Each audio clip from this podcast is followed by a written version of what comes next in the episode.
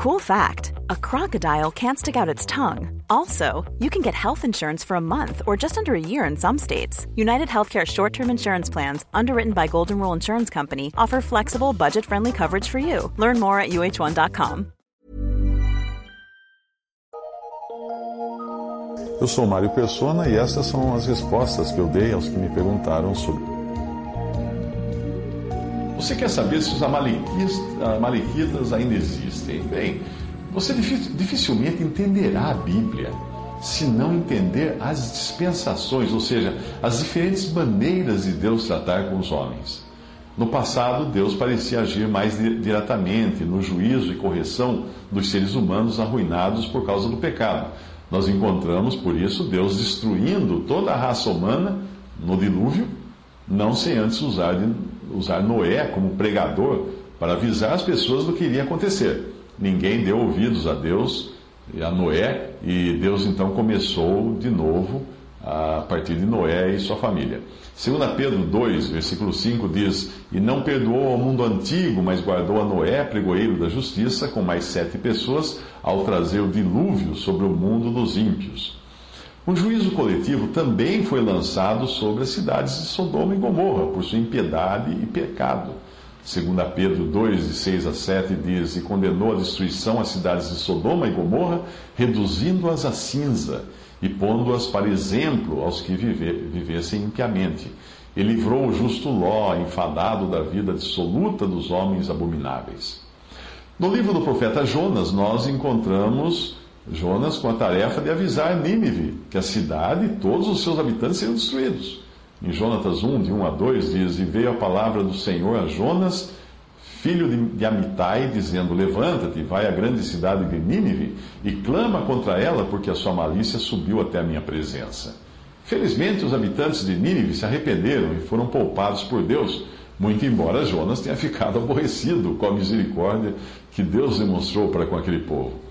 Todo o Antigo Testamento é repleto de exemplos assim, com Deus lançando juízos por meio de instrumentos como água, fogo ou guerras e exércitos. Em alguns momentos, nós vemos Israel, o povo escolhido de Deus, sendo usado por ele para julgar, castigar as nações ímpias.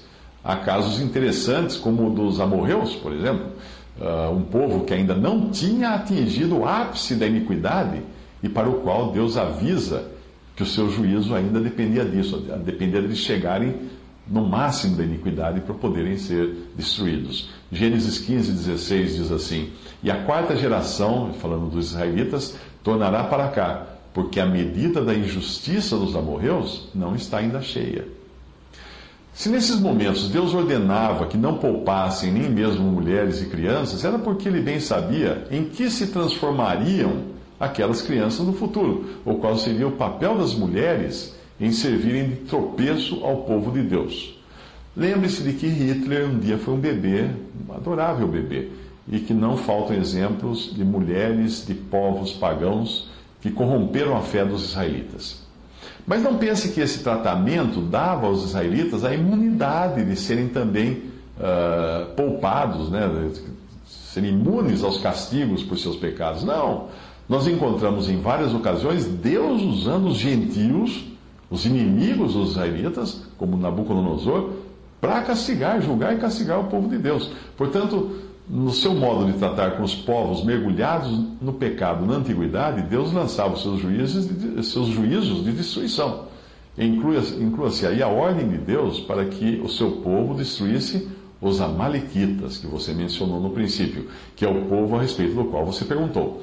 Hoje Deus não está lançando juízo sobre os povos do mesmo modo como fazia no Antigo Testamento, porque hoje nós estamos em um período da graça, por isso que eu disse que é importante você entender as dispensações. Em João 1,17, porque a lei foi dada por Moisés, a graça e a verdade vieram por Jesus Cristo. Até mesmo quando Cristo andou neste mundo, ele foi misericordioso, ele não destruiu os ímpios, o que poderia muito bem fazer, como um juiz severo que nós vemos ele no, livro de Apocalipse, quando vier para julgar as nações. 2 Coríntios 5,19 diz: Isto é, Deus estava em Cristo, reconciliando consigo o mundo, não lhes imputando os seus pecados. Bem, tendo explicado estes pontos, vamos às suas perguntas. Primeira, quem eram os Amalequitas? Uh, porque Deus ordenou que fossem eliminados. Todos foram eliminados. Uh, na história moderna, há descendentes desse povo condenado por Deus que possam fazer mal à igreja de Cristo ou ao povo escolhido? Todas essas foram as suas perguntas. Eu acredito que uma pergunta melhor seria a seguinte: O que os Amalequitas significam para nós? Saber a história deles como nação ou se existem descendentes hoje não tem muita importância, a não ser para algum historiador, mas saber o que eles significam tem grande importância. Lembre-se de que tudo o que dantes foi escrito para o nosso ensino foi escrito para que, pela paciência e consolação das Escrituras, tenhamos esperança. E que tudo isto lhe sobreveio como figuras estão escritas para aviso nosso, para quem já são chegados os fins dos séculos. Essas duas passagens estão em Romanos 15, 4 e 1 Coríntios 10, 11. Os Amalequitas podem ser interpretados tanto como o povo de Amaleque, descendente de Esaú, como também com algum povo anterior que possa ter influenciado Esaú e seus descendentes, já que o nome Amaleque aparece alguns séculos antes de Esaú em Gênesis 14, 7. Também poderia significar um título, como ocorre com Faraó ou César. Amaleque poderia ser um título, como César, Faraó, um título de nobreza. Eh, de qualquer modo, nós podemos interpretar eh, Amaleque como nosso inimigo hereditário, do mesmo modo como Esaú foi para Jacó. Para nós existe uma figura interessante desse inimigo hereditário como sendo a carne. Então, Amaleque, para nós, pode significar sim a carne. É o primeiro inimigo que enfrentou Israel que atacou Israel tão logo esse foi liberto do Egito e passou pelo mar, que é uma figura da nossa salvação, entrando no deserto, que é uma figura do mundo. Primeiro, o primeiro inimigo que ele encontrou depois da, da salvação foi a carne, foi a Maleque, e para nós é a carne.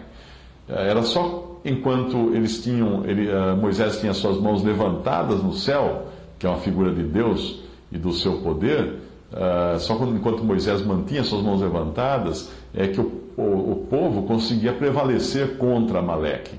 Quando Moisés baixava as mãos, os israelitas perdiam a batalha.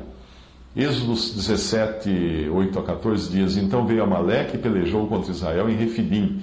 Por isso disse Moisés a Josué: Escolhe-nos homens e sai, peleja contra Amaleque. Amanhã eu estarei sobre o cume do outeiro, e a vara de Deus estará na minha mão e fez Josué como Moisés lhe dissera, pelejando contra Amaleque. Mas Moisés, Arão e Ur subiram ao cume do outeiro, e acontecia que quando Moisés levantava sua mão, Israel prevalecia. Mas quando ele abaixava sua mão, Amaleque prevalecia. Porém, as mãos de Moisés eram pesadas, e por isso tomaram uma pedra e a puseram debaixo dele para sentar-se sobre ela. E Arão e Ur sustentaram as suas mãos, um de um lado, outro do outro. Assim ficaram suas mãos firmes até que o sol se pôs. E assim Josué desfez Amaleque e a todo o seu povo ao fio da espada. Então disse o Senhor a Moisés: Escreve isto para a memória num livro e relata-o aos ouvidos de Josué, que eu totalmente hei de riscar a memória de Amaleque de debaixo dos céus. Agora em Hebreus 12, 12 diz o seguinte: Portanto, tornai a levantar as mãos cansadas e os joelhos desconjuntados. Balaão disse a respeito desse povo: Amaleque é a primeira das nações, porém o seu fim será a destruição. Isso está em Números 24, 20. Depois que os espias foram repreendidos, espias de Israel, foram repreendidos por retornarem da terra prometida, incrédulos de sua capacidade, da capacidade de Israel de, de tomá-la, de invadi-la, do modo como Deus havia ordenado, eles então decidem invadir a terra porém na energia da carne, porque Deus falou que então não era mais hora de invadir. Mas eles decidem fazer isso na energia da carne e acabam derrotados por quem?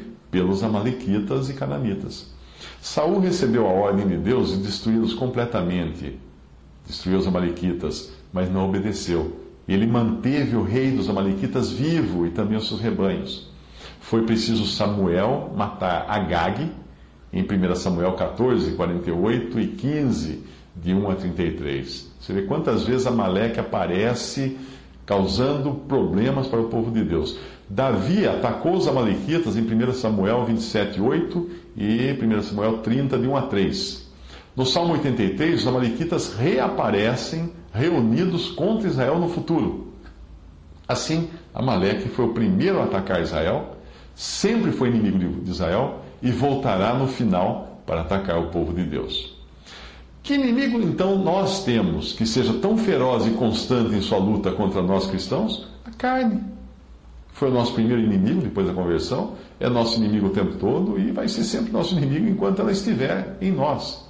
Em Gálatas, ela milita contra o espírito e a semelhança do que fez Moisés, elevando as suas mãos aos céus, não é nossa luta contra ela que garante a vitória, mesmo porque nós somos exortados que nossa luta, luta não é contra a carne. Mas o que garante a vitória é a nossa dependência dos céus. Êxodo 17, 16, e disse: Porquanto jurou o Senhor, haverá guerra do Senhor contra Amaleque de geração em geração. A nossa libertação desse Amaleque, que é a carne, virá com arrebatamento. Mas para Israel só haverá descanso mesmo quando o Senhor vier estabelecer o seu reino. Mesmo assim, será um reino de juízo a cada manhã, porque as pessoas que entrarem no reino milenial do Cristo entrarão ainda com sua carne. Portanto, haverá ainda pecado e morte no, no reino, nos mil anos do, do, reino de Cristo, no reino milenial de Cristo. E, e haverá então juízo também todas as manhãs como paga pelo pecado, já que os que entrarem nesse reino terrenal, judeus e gentios convertidos durante a grande tribulação, estarão ainda na sua condição natural, isto é, eles terão um corpo de carne como esse que nós temos hoje. É por isso que o Senhor advertiu em Mateus 24 que se aqueles dias da grande tribulação não fossem abreviados, nenhuma carne se salvaria, mas por causa dos escolhidos serão abreviados aqueles dias. O reino de Cristo na terra será habitado por seres humanos convertidos exteriormente e vivendo em um mundo livre de tentações exteriores, porque Satanás estará então acorrentado. Mas tão logo o tentador for solto, os inimigos de Cristo se manifestarão. Então, mais uma vez haverá guerra, porém dessa vez uma guerra direta contra o Senhor e seus exércitos no final dos mil anos do reino terrestre de Cristo.